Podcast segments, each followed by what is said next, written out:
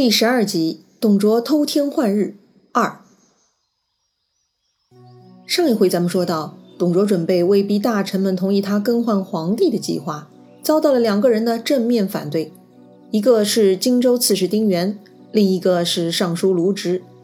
特别是丁原，他手里有军队，仗着手下呢有一员无敌猛将吕布，居然还主动讨伐董卓，令董卓十分头疼。但董卓呢也看清楚了。丁原之所以嚣张，就是因为他有吕布，所以关键就是要把吕布争取过来。为此啊，董卓花费重金，还忍痛割爱送出了赤兔马，派了手下的虎贲中郎将李肃前去劝降。这个李肃的说服能力啊，实在是非常了得，步步为营。最后呢，让吕布自己提出了要砍了丁原，并且带丁原的部队来投靠董卓这样的跳槽方案。话说吕布啊，还真的是一根筋，说到做到。当晚二更时分，他就提刀进入了丁原大帐之中。此时丁原还在秉烛夜读，看到吕布来了，就说：“吾儿来有何事啊？”吕布却阴沉着脸说：“我男子汉大丈夫，怎么能认你做老子？”丁原很惊讶呀，发现吕布有些不对，问他：“奉先何故心变？”这丁原太莫名了，这小子怎么突然变心了呢？吕布也不搭话，突然一个箭步上前，砍下了丁原惊愕的脑袋，然后他就对着左右的人大喊了：“丁原不仁，我已经杀掉他了，愿意跟着我的就留着，不愿意的就自己走吧。”手下的军士看到这个场景，一下子就懵了。白天还好端端的义父和义子，晚上就出了这样的变故。吕布这货实在是太多变了吧？哎，不得人心啊！所以呢，大半的军士还是选择了离开。吕布呢，也不在意这些人的去留。第二天，他按照约定，就带着丁原的脑袋去见李肃了。李肃赶紧引荐给董卓，董卓是非常高兴，搞了一个很高规格的酒席款待吕布，还先下拜说。我董卓今日能得到将军，就像久旱逢甘雨啊！这董卓呀，还真的很会演，一副礼贤下士的腔调，表演的很到位。吕布一看也很激动啦，心想：我的靠山对我居然这么好，所以呢，他一定更卖力的演戏，搞出一副受到赏识而感恩戴德的激动样子，赶紧请董卓坐下，并且向他叩拜，还厚颜无耻的说。如果明公不嫌弃，我吕布请求拜您为义父。没听错吧？这货昨晚刚刚杀了前任义父，这会儿又拜了新义父了，太没节操了。董卓也很高兴，认了义子，这保镖就更贴心了。所以呢，他就接受了吕布的提议，认他为义子，而且又赏赐吕布很多好东西，两人畅饮而散。吕布这次投靠董卓，不仅仅带来了丁原的人头，更是把丁原公司都带给了董卓，被董卓集团兼并了。因此，董氏集团也更强大了。于是，董卓自己领封号前将军，封他弟弟董明为左将军鄂侯，封吕布为都骑尉中郎将都亭侯。到这里呀，他们董家就是洛阳第一，宇宙无敌了。此时，李儒又来提醒了。说明公啊，废立皇帝的事情得赶紧啦。于是董卓故伎重演，又来摆宴席了。这次呢，摆在宫廷，他把文武百官都给召集过来了。他预先安排了吕布带一千多个甲士侍卫左右。这次的场面比上次更大，令百官很有压力。又是老套路，酒过三巡，菜过五味。董卓一手按住自己的剑，就开始发言了。今上暗弱，不可以奉宗庙。吾将以伊尹霍光故事废帝为弘农王，立陈留王为帝。有不从者，斩！咦，好像说辞有点更改呀？对呀，这回董卓的文案改进了，他把卢植喷他的典故也编了进来，但理由呢还是一样的：皇帝太懦弱，不可以奉宗庙。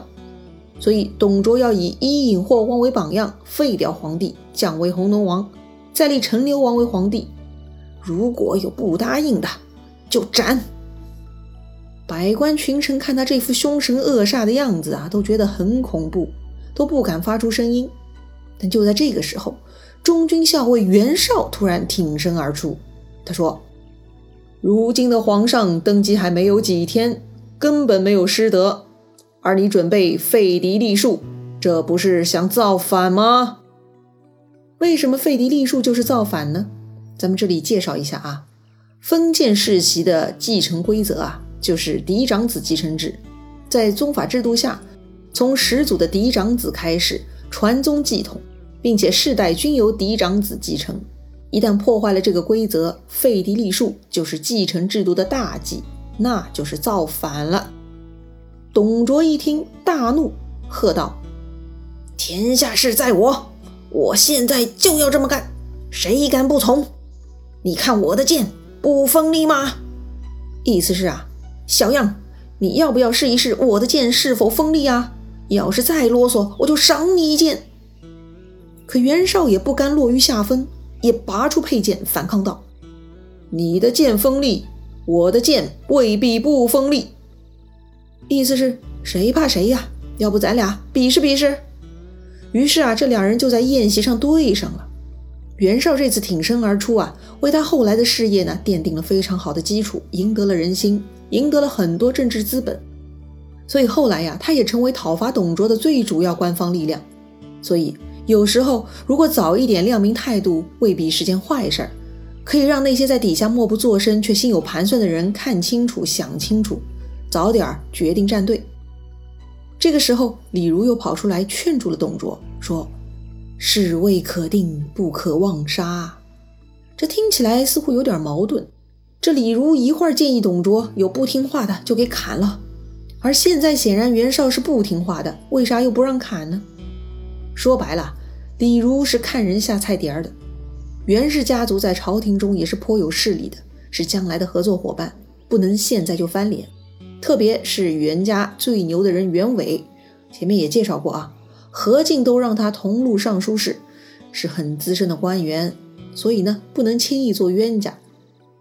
那么既然李儒拦住了董卓，袁绍呢也不想继续纠缠了，他手提宝剑辞别百官，然后啊他就离开京城跑冀州去了。东汉末年的冀州呢，大概是如今的河北、北京、天津、辽宁、山西、陕西六个省市全部地区以及内蒙古的一部分地区，也是很大一块土地了。话说宴席之上，袁绍又跟上次的丁原一样啊走人了，董卓也觉得有些抹不开面子。就对袁绍的叔叔太傅袁伟说了：“你的侄子太无礼了，但我看在你的面子，就饶他一次。皇帝废立之事，你怎么看？”袁伟啊，其实很懦弱，他只能附和董卓说：“太尉所见是也。”董卓看到袁伟这态度啊，心里很爽，看来这老小子被吓住了。要说啊，还是得凶一点。他就说了：“敢有阻大义者，以军法从事。”意思是啊，谁敢阻碍这件大事儿，就军法从事了啊。于是大臣们呀，纷纷都软了下来。书上说：“群臣震恐，皆云一切遵命。”哈哈哈哈！董卓啊，算是奸计得逞了。这第一步算是成功了。但是刚刚袁绍离席啦，董卓还是有些不太放心的。他问侍中周弼和校尉武琼的意见。周弼的意思是呢，袁绍是生着气离开的，如果紧急追捕他呀，容易逼他造反。而且呢，袁家四世三公，门生旧吏遍布天下，如果袁绍趁机聚集豪杰，把自己做大了，那华山以东的地方就归他所有啦。所以呢，明公啊，你就不要再追捕他了，不如赦免他，给他一个郡守的职位。这样啊，袁绍会因为免罪而高兴，就不会造反生事啦。武琼呢也补充说了，这袁绍啊好谋无断，不足为虑，就给他一个郡守的职位，就能收拢民心啦。董卓呢采纳了他俩的意见，就给袁绍封了一个渤海太守。接着到了九月初一，董卓就安排皇帝开朝会，升嘉德殿，大会文武。此时呢。董卓在朝堂之上啊，又拔出了佩剑，对着所有人说：“天子暗弱，不足以君天下。今有策文一道，以为宣读。意思是啊，天子暗弱无能，没能力领导天下。现在呢，有一道策文，就让李儒读给大家听听。于是李儒呢，就来读了这篇策文呢，其实就是数落皇帝的文章，说了一大堆皇帝天资不足，威仪不够，无能无用，也说皇帝的母亲很糟糕，不能母仪天下，还扯到了董后之死，疑点重重。总结来说呢，皇帝和太后啊都不行，应该废黜。所以呢，要废皇帝为弘农王，太后要还政。而陈留王呢，甚德伟貌，非常伟大，有美誉，可以继承大统。所以应该呀，要奉请陈留王为皇帝，顺天应人，以慰生灵之望。这李儒啊，一读完册书，董卓立马命人将皇帝从宝座上扶了下来，让他下殿，解下他的玉玺和寿印。让他呀跟其他官员跪在一起，从此啊就当臣子要听皇命。又让太后啊摘掉代表她尊位的一些装饰，意思是啊她不配再当太后了。董卓这顿操作呀非常暴力，非常黑暗，所以皇帝和太后啊就被他给整哭了。在下面的大臣们呢也都跟着很悲惨，这场面啊就像是一头狮子在安排很多事情。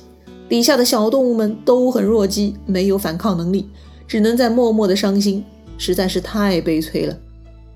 到了这个时候，终于有一个小动物它受不了了，一个大臣突然跳了出来，愤怒大喊：“贼臣董卓敢为欺天之谋，吾当以井穴见之！”这里呀，以井穴见之，就是说，如果我自杀呀，脖颈里的血可以见到你董卓了，啥意思呀？其实是个典故，出自蔺相如啊。当年呢是秦赵渑池相会，秦王先侮辱赵王，让他谈色，瑟就是一种乐器啦。